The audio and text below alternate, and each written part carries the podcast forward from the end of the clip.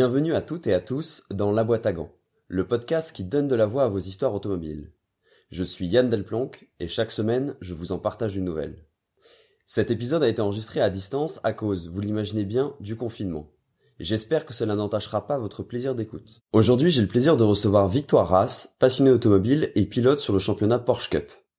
Durant cet épisode, Victoire nous fait part de la naissance de sa passion pour l'automobile et son amour tout particulier pour Porsche, relativement récent, malgré une famille de pilotes et de passionnés de la marque de Stuttgart. Elle nous livre aussi un discours sincère et touchant quant à la place des femmes dans l'univers de la course et de l'automobile en général. Ah oui, au fait, Victoire est belge, son accent est à peine perceptible, mais il est possible qu'un détail de l'épisode trahisse sa nationalité. Vous retrouverez toutes les automobiles et les références auxquelles Victoire fait allusion sur Instagram at dbg underscore podcast. Je vous souhaite un bon épisode. Salut Victoire. Salut Yann. C'est un réel plaisir de t'accueillir dans, dans, la boîte à gants. Merci à toi. Est-ce que tu peux te présenter un peu en deux mots? Oui, bien sûr. Alors je m'appelle Victoire, j'ai 23 ans, je suis étudiante en marketing en dernière année et euh, je suis passionnée d'automobile. Et donc justement l'automobile t'y baigne depuis l'enfance. Est-ce que tu peux nous raconter un peu euh, comment ce virus euh, de l'automobile s'est propagé dans ta famille et comment il s'est exprimé un petit peu? Alors moi j'ai pas été passionnée par l'automobile depuis toute petite. Euh, c'est vraiment quelque chose qui est arrivé plus tard, bien que j'ai baigné euh, dans ce monde-là depuis que j'étais toute petite. Mon père euh, roulait en Lotus à l'époque et on l'accompagnait sur différents circuits avec mon petit frère, mais j'étais pas spécialement passionnée à ce moment-là parce que je ne connaissais pas beaucoup de choses en fait par rapport à l'automobile et, et, en fait vu qu'on ne, ne m'expliquait pas grand-chose et que j'avais du mal à trouver les informations par moi-même, c'est vrai que j'étais pas inclus dans les discussions de voiture et, du coup c'est un fait, ça me passionnait pas énormément. Euh, je dirais que c'est vraiment il y a 6-7 ans que j'ai commencé à être passionnée grâce à mon copain de l'époque, qui est toujours mon copain actuel, qui m'a qui m'a plus impliqué euh, dans tout ce qui était les techniques, etc. par rapport aux bagnoles et euh, et donc c'est là que ça a commencé à, grandir et puis surtout le fait euh, le jour où j'ai eu l'occasion de, m'asseoir dans une voiture et de, de pouvoir vraiment la conduire. Bah on, on, y reviendra à tout ça si tu veux par la suite. Mais si je reste dans ton enfance, je crois que tu as déjà des souvenirs, même si effectivement t'étais passionné, t'étais pas passionné à ce moment-là, tu as déjà des souvenirs euh, avec ton père, ton oncle? Oui, bah c'est ça. En fait, mon, mon, père et mon oncle roulaient tous les deux en Lotus Cup Europe à l'époque, et, euh, et, mon petit frère Arthur euh, et moi, on l'accompagnait donc sur les circuits en camping-car, et du coup, bah, on le suivait partout, partout où il allait quand il voulait bien nous prendre avec lui. Et, et donc justement, tu as une petite anecdote par rapport à ça, donc tu, tu le suivais un peu partout, comme tu disais, et notamment en camping-car, je crois. Oui, une fois on avait été euh, au circuit de Zolder en camping-car et il s'était mis à pleuvoir, bah, comme toujours en Belgique. Et euh, fatalement, on n'avait pas les clés, donc on s'est euh, on s'est mis tous les deux sous le camping-car avec mon frère pour pour essayer d'éviter la pluie. Et, voilà, c'est un petit souvenir que j'ai. Tu, tu baignes d'une certaine manière dans ce milieu-là. Pour autant, t'es pas passionné parce que voilà, on t'a, comme tu disais à juste titre, on t'a pas donné forcément les clés pour comprendre ce que c'est que l'automobile et et on te tu t'intéresses plus à d'autres disciplines. Je crois l'équitation d'ailleurs. Oui, j'ai fait de l'équitation pendant une dizaine d'années euh, parce que c'était plus un sport qui rentrait dans euh, la catégorie euh, féminine. Donc euh, j'ai commencé par l'équitation qui n'avait strictement rien à voir avec euh, avec les bagnoles à l'époque. comme on en avait déjà discuté, j'ai pas eu l'occasion de faire du karting parce que c'était selon selon mon père, c'était pas quelque chose qui était vraiment pour les filles. Donc donc moi je je me suis pas dirigée dans cette discipline là. à mon grand regret, c'est vrai que j'aurais aimé j'aurais aimé commencer plus tôt la conduite. Donc c'est un peu dû à de la maladresse entre guillemets d'une certaine manière de famille qui pense que ça ne t'intéresse pas et donc euh, te dirige plutôt vers d'autres activités dans lesquelles tu t'épanouis aussi, mais finalement on te dit euh, non, ça doit pas être trop fait pour toi et donc tu t'y intéresses pas des masses. Oui, c'est ça. Je pense pas que c'était, je, je pense vraiment pas que c'était méchant, mais effectivement les les les mentalités étaient et sont toujours différentes euh, euh, par rapport à ça, et que oui, c'était plus euh, commun de voir une fille faire de l'équitation que de faire du karting. Et puis oui, mon père me disait ça va pas te plaire, tu, tu sais c'est pas pour les filles le karting, mais sans être méchant, juste que voilà, c'était c'était pas commun quoi. Et donc c'est plutôt ton petit frère qui commence à embrasser une carrière, enfin si on peut dire comme ça, dans l'automobile assez assez tôt. Mais toi, ton vrai premier rapport direct avec l'automobile, finalement, c'est quand tu passes le permis, non? Ah ouais, c'était une expérience chaotique, vraiment horrible. Euh, heureusement que j'ai eu l'occasion de faire des choses sympas par rapport aux bagnoles par la suite, parce que c'est vrai que en ayant commencé par euh, par, cette expérience-là du, du, permis, c'était vraiment pas gagné. Euh, je suis tombée sur un prof qui était vraiment pas cool. En fait, il faut savoir qu'en Belgique, je sais pas comment ça se passe en France, mais nous, euh, on a deux moyens de passer le permis. Soit on le passe en filière libre avec euh, nos parents donc ou une personne qui a plus de 8 ans d'expérience euh, de permis qui euh, nous apprend, soit on se tourne vers une auto-école où on est obligé de faire à l'époque où moi j'ai commencé, il fallait faire 20 heures, maintenant je crois que c'est un peu plus. Et euh, bah, ce prof, il m'a fait faire beaucoup plus que 20 heures parce que il y a des, des, sessions où on faisait que discuter, mais moi je me suis dit bah, bah c'est comme ça, c'est le process, tu connais rien, donc, donc voilà, laisse-toi faire quoi. Et puis au bout d'un moment, je me suis dit, euh, écoute, euh, ça n'avance pas, c'est pas normal. Puis le gars me disait que j'étais nulle, que jamais j'aurais mon permis, que je, je savais pas bien rouler, etc. Et, pourtant j'avais 18 ans, mais comme je t'ai dit, j'allais en pleurs là-bas parce que j'étais traumatisée et dégoûtée de, de bagnoles, quoi. J'avais peur, alors que bon, après, euh, vu le nombre d'automobilistes, c'est clairement pas compliqué de, de rouler, quoi. Donc euh, oui, j'étais j'étais vraiment vraiment dégoûtée. Euh, et puis euh, j'ai fini par changer d'auto-école au bout de 31 heures de cours, donc 11 de plus que prévu. Et là, j'ai directement eu mon permis et, et voilà. Pour, pour répondre à ta petite interrogation, en France, c'est pas possible effectivement de, de pouvoir venir avec quelqu'un. Tu, tu disais plus de 8 ans, c'est ça? Plus de 8 ans de conduite? Oui, c'est ça. Nous, on a que la deuxième possibilité en fait. On n'a pas la première dont tu parles. Ok. mais voilà. Mais donc clairement, tu tombes sur quelqu'un qui t'arnaque concrètement c'est ce qui se passe. C'est ça. Euh, qui te baisse ton estime de toi aussi et donc euh, ta confiance pour euh, bah, dans ta conduite. Ah oui, j'étais convaincu que j'étais nul, que j'y arriverais que j'y arriverais jamais en fait. T'arrives quand même à le décrocher, mais bon, t'es pas dans les meilleures conditions pour piloter parce que t'es pas t'es pas au top de ta confiance automobile, on va dire. C'est ça. Et donc comment ça se passe par la suite? Euh, Tu veux dire comment j'ai commencé dans l'automobile après ça? Ouais, c'est-à-dire que entre ce moment-là, donc tu as 18 ans, et maintenant tu as 23, c'est ça? C'est ça. Euh, comment ça se passe pour que tu, tu te retrouves au volant du, de belles voitures, on en parlera par la suite, mais en tout cas de voitures euh, qui sont quand même très puissantes, euh, qui, qui marchent très bien. Euh, comment, comment se passe cette transition? Euh, je pense que euh, oui, mon père nous avait parlé du projet de, de, de, faire le club Porsche France Motorsport ensemble, donc à trois avec mon frère et lui. Et il avait dit, écoutez, avant que qu'on fasse quoi que ce soit de concret, on va d'abord commencer par faire de la glisse, euh, parce que il disait que c'était absolument important avant de se lancer sur circuit de savoir maîtriser son véhicule. Et euh, on a commencé par faire de la glisse. Il n'était pas convaincu que ça me plairait, ni même que j'y arriverais, mais soit ça c'est ça c'est une autre discussion. Donc on a commencé commencé par prendre des cours au centre de maîtrise du volant, là où j'ai l'occasion d'aller glisser euh, quand même pas mal de, de fois. Euh, et puis une fois qu'on a fait ça, qu'on avait appris les, bases du contre-braquage, du transfert de masse, etc., on est parti en Laponie, euh, chez Lapland Ice Driving, faire de la glisse sur un lac gelé avec des circuits qui étaient reproduits à taille, enfin échelle 1 en fait, à taille réelle. il y avait Le Mans, il y avait le Nürburgring, le GP, il y avait Silverstone, enfin il y avait plein de circuits sympas. Et donc on a fait, on a fait quatre jours de d'entraînement sur sur la glace et puis pareil, il m'avait dit, euh, on verra bien si ça te plaît, si ça te plaît, euh, on fera du circuit. Mais il n'était pas vraiment convaincu que ça me plairait. Et au final, j'ai adoré. Euh, et donc c'était vraiment une chouette, un chouette moment de partage à trois, une belle découverte aussi de, de, la région de la Laponie qui est magnifique. Et, et, donc après, par la suite, on a commencé à rouler sur un Cayman GT4 980 de route, je précise bien, boîte manuelle, pendant que mon père roulait avec une GT3 Cup. Donc Arthur et moi, donc mon petit frère et moi, on se partageait la voiture pendant deux ans. Enfin, lui, il a fait qu'une année. Moi, j'en ai fait deux parce que j'ai évolué moins vite que lui. Fatalement, il avait fait du karting, il avait certaines facilités que j'avais pas.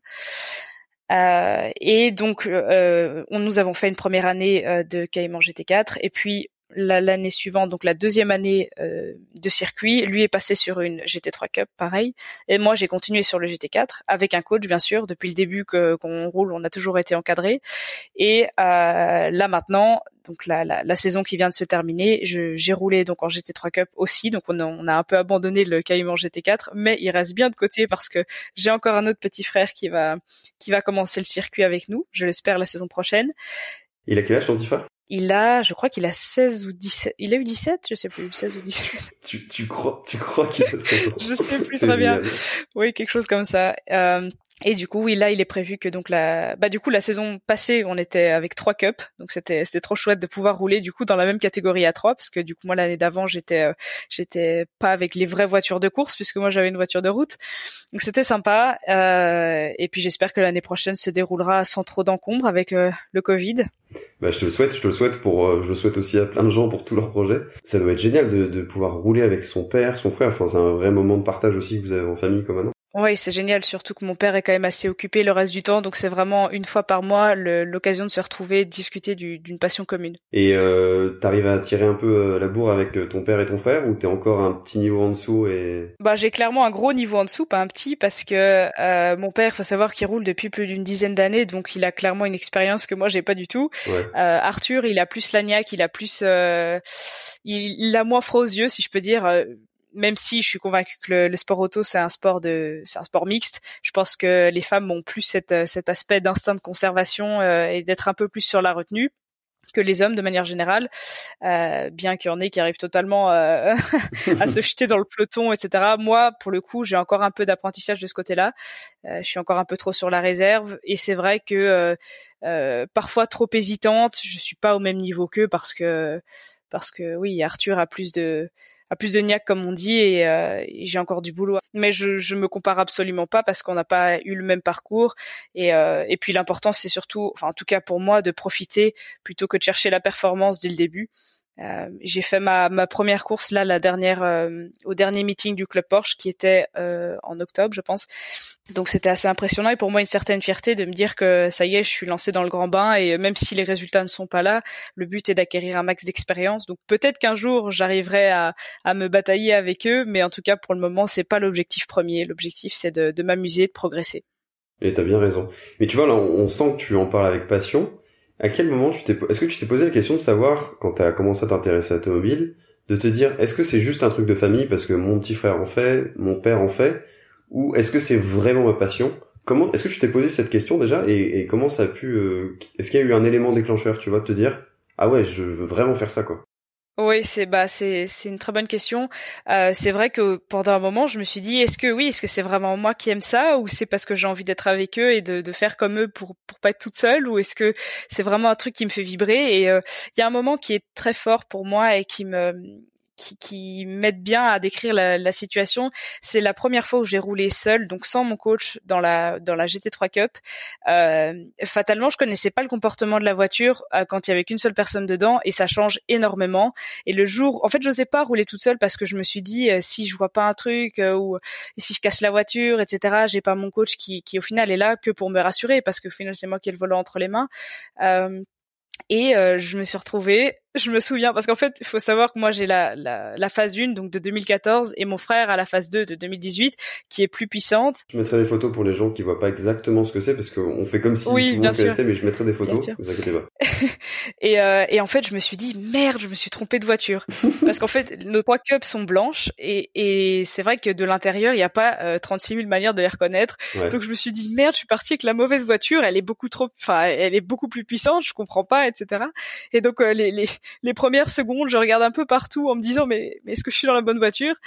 Et, euh, et c'était un kiff total. J'avais le sourire jusqu'aux oreilles. Toutes les deux secondes, je me disais c'est génial. Je suis faite pour ça. Je suis faite pour être assise derrière un volant et pour prendre mon pied en roulant. Euh, c'était, euh, j'ai adoré me retrouver juste seule dans cette voiture avec mes pensées. Enfin, au final, il y a même plus de pensées puisque je me concentre sur ce que je fais, mais dans ma bulle, avec rien d'autre que, que la voiture, la route et moi, quoi c'était vraiment euh, là où je me suis dit c'est bon là euh, faut plus que je me pose de questions c'est clairement euh, c'est clairement une par passion que je suis là. Et donc ça c'était il y a un an quelque chose comme ça. Ouais c'était il y a un an. Bon après c'est vrai qu'avec tout ce que je faisais au dans le milieu automobile je savais d'une certaine manière que c'était de la passion mais c'est vraiment le moment le plus prenant que, que je voulais raconter quoi. Ouais, je, je vois bien le je vois bien le l'histoire. Et Comment est-ce que tu vois la suite un peu de cette aventure? C'est-à-dire que pour l'instant tu pilotes des voitures. Est-ce que tu, chercherais à devenir pilote professionnel ou euh, tu veux seulement t'amuser, progresser comme tu disais tout à l'heure? Alors non, moi j'ai pas envie d'être pilote euh, professionnel et faire que ça, faire que des courses, ça m'intéresse pas. Alors oui, j'ai clairement envie de faire des courses, mais plus pour moi en fait, pour, euh, mon développement personnel, pour me dire que euh, parce que j'ai des objectifs, j'ai envie d'y arriver, parce que là j'ai commencé la course, c'est tout nouveau pour moi, j'ai envie de progresser là-dedans pour moi-même, pas dans la recherche de, de participer à des courses très prestigieuses pour en faire mon métier, pas du tout. Bien que ça me plairait d'en faire quelques-unes, mais sans que c'est de réel pas que je sois forcée si tu veux de, de faire des courses c'est vraiment un pur plaisir euh, moi ce que ce que ce qui me plairait vraiment par la suite c'est euh, c'est de pouvoir euh, essayer des voitures sur circuit, c'est évidemment le must, d'essayer des voitures des GT, des voitures de route, etc., d'en dire ce que j'en pense, de faire des photos, de bah, faire un peu ce que je fais au final dans mes études, c'est-à-dire du marketing, donc pouvoir lier ma passion avec avec mon futur métier. Donc ce serait un peu pilote essayeuse en somme. C'est ça, exactement. Et je crois qu'à côté de ça, tu as aussi un combat qui te tient pas mal à cœur. C'est euh, justement, tu l'as un peu évoqué en filigrane tout à l'heure, mais le l'image des femmes vis-à-vis de la passion automobile et comment elles peuvent être perçues. Ouais, tout à fait. Euh, c'est vrai que jusqu'à jusqu'à il y a pas si longtemps, j'avais pas vraiment fait les frais, si je peux dire, de cette discrimination. Je prends des, des c'est un grand mot, hein, mais de cette discrimination euh, des femmes dans ce monde de, de l'automobile. Et puis il y a quelques jours, il y a un ami qui m'a envoyé euh, un lien sur Facebook comme quoi j'étais sur un groupe, euh, je vais pas le citer, mais sur un groupe euh, dans lequel il y a quand même pas mal de filles euh, bah, nues devant des voitures et on avait posté deux photos de moi. Bon moi je me mets pas nue donc ça me pose absolument pas de problème dans ce cas-là, mais ce qui m'a embêté c'est de un être associé à ce genre de contenu, c'est-à-dire des mhm. femmes légèrement vêtues et c'était sûrement surtout les commentaires qui se trouvaient en dessous qui me plaisaient pas. il y avait des, des commentaires du style euh, elle est pas trop kilométrée, ça va, euh, en parlant de moi, pas de la voiture, euh, en disant ah elle est devant une voiture d'homme, ça l'impressionne, etc. C'était du sexisme pur quoi. C'était juste des commentaires très très sexistes. Ouais c'est ça. C'est ça. Et, moi, ça ne me touche pas dans le sens où je sais ce que je vaux, je sais que je suis capable de rouler et certainement mieux que la plupart des hommes qui ont commenté ces, ces choses débiles. Euh, donc moi, ça ne me touche pas, mais j'ai voulu m'exprimer sur Instagram pour parler de ça parce que ça, ça en fait, ça parle d'un sujet qui est beaucoup plus plus important que ça. En fait, au-delà de moi, c'est les femmes de manière générale.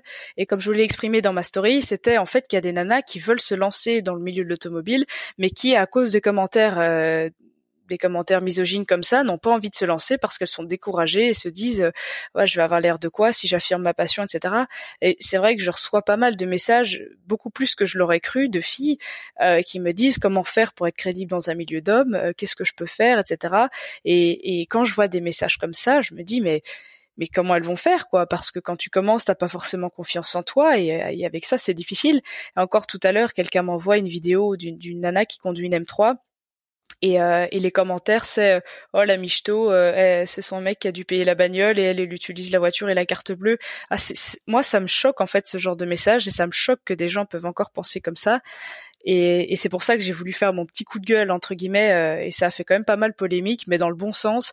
Et c'est là où je me suis dit, j'ai reçu tellement, tellement de messages. Je crois que je dois bien en avoir reçu 300 par rapport à ces stories d'hommes et de femmes, mais surtout d'hommes qui, qui disaient on est désolé que vous ayez à vivre ce genre de choses. Donc ça faisait vraiment chaud au cœur de voir qu'en fait, euh, ben, c'est clairement qu'une petite partie de personnes qui est euh, qui pense euh, toutes ces choses négatives par rapport aux femmes et que il y a bel et bien énormément d'hommes qui sont là pour nous soutenir et ça c'est aussi important de le lire parce que on parle souvent des choses négatives mais quand les choses sont sont bien il faut aussi savoir le dire et et ça m'a fait vraiment chaud au cœur de voir qu'on était soutenu par énormément d'hommes. Euh, donc je, je, tenais aussi à le mettre en lumière. Et heureusement que tout le monde n'est pas comme ça, et ça j'en suis euh, intimement convaincu. Il n'empêche que c'est vrai que ces comportements, on, on, les connaît tous plus ou moins, on les a tous déjà déjà vus, et ils sont ils sont pas ils sont pas tolérables. Mais je non, je, je vraiment ça, je suis content que t'en parles honnêtement parce que je tiens aussi à, je fais une petite aparté, mais je tiens à ce que ce podcast soit pas aussi un podcast entre guillemets que d'hommes parce que c'est vrai qu'en toute honnêteté, euh, tu vois, c'est plus facile pour moi aussi de trouver des invités qui sont des hommes que des femmes. Donc, euh, donc ça fait vraiment plaisir. Fatalement, il y a moins de femmes. Tout à fait. Mais je tiens aussi à préciser que que moi mon, mon objectif c'est pas de mettre les femmes au-dessus des hommes. Ce que je veux simplement c'est qu'on puisse tous être au même niveau parce que le sport auto c'est pas un sport qui demande euh, de la, de la force ou, quoi que ce soit, c'est un c'est c'est un sport qui peut aussi bien être fait par les femmes que par les hommes et et j'entends pas mal de trucs en mode euh, des, des filles qui se regroupent et qui disent venez on va montrer qu'on est meilleur qu'eux. Mais non, parce qu'alors à ce moment-là on fait exactement la même chose que ce qu'on nous fait à nous. Ce qu'il faut faire c'est simplement être euh, se dire voilà, on leur prouve que nous aussi on peut y arriver mais sans autant vouloir euh, essayer de prouver qu'on est meilleur parce que c'est bête au final. T'as tout à fait raison. Non, je peux, je, je, je vais rien ajouter parce que t'as as tout dit. Euh, Victoire, donc t'es né dans les, à la fin des années 90. Est-ce que, est-ce que c'est une époque au niveau des voitures qui t'attire ou toi t'es plutôt voiture euh, moderne, enfin très récente Bah oui, moi je suis plus voiture moderne parce que euh, je suis assez impressionnée par les performances euh, euh, actuelles en fait. C'est vrai que les voitures anciennes, il y en a certaines, c'est vraiment des œuvres d'art, mais je suis plus admirative devant les technologies qui ont qui ont été faites euh, ces dernières années et puis le design me parle plus pour les voitures des voitures récentes. Ok, donc ça serait quoi ton ton rêve? J'imagine que tu vas me dire une Porsche parce que on parle que de Porsche. Oui. D'ailleurs, je suis pas, on n'est pas sponsorisé par Porsche, on préfère le, le dire. Non, parce qu'on me le demande souvent si je suis pilote Porsche, machin, si je suis sponsorisé par Porsche, mais absolument pas. Je suis simplement une passionnée de la marque. Euh, si je peux te faire une petite liste de voitures que j'aimerais avoir dans mon garage, bon, il y en a quelques-unes, mais je vais, je vais toutes les dire. Euh, une Mercedes SLS Black Series. Super. Un Cayman GT4. Une 997 GT3 RS 4 litres. Ok. Une 9 91, 991, parce que je suis belge, donc il faut parfois que je fasse le petit, petit calcul dans ma tête. Ah non, non, non, il fallait que tu donnes la vraie version belge. C'est-à-dire, c'est pas, c'est pas 991 en Belgique. Ah, ok. Attends, t'es prêt? Ok. 991. voilà, là, c'est bien, là. 991 GT3 RS, phase 1 ou phase 2, elles sont toutes les deux magnifiques. Une GT3 Touring, une Lamborghini Huracan Performante, une Ferrari F12 TDF, euh, une 458 spéciale. Bon, bah non, c'est franchement c'est basique, c'est très très basique. Euh, il, faut, il faut juste un compte en banque bien garni, beaucoup d'espace et ça va aller, ça va aller tout seul. Oui, c'est ça. Et puis pour aller chercher le pain, je pensais à une GT1, c'est pas mal. Oui, non mais classique. Oui, oui, tout à fait. Une, voilà. on reste raisonnable. C'est une très bonne idée. je, je, je vais pas rentrer dans les prix pour les gens qui ont pas d'idée un peu de ce que ce que ça peut valoir, mais rien qu'une F12 TDF, euh, c'est déjà c'est déjà quelque chose.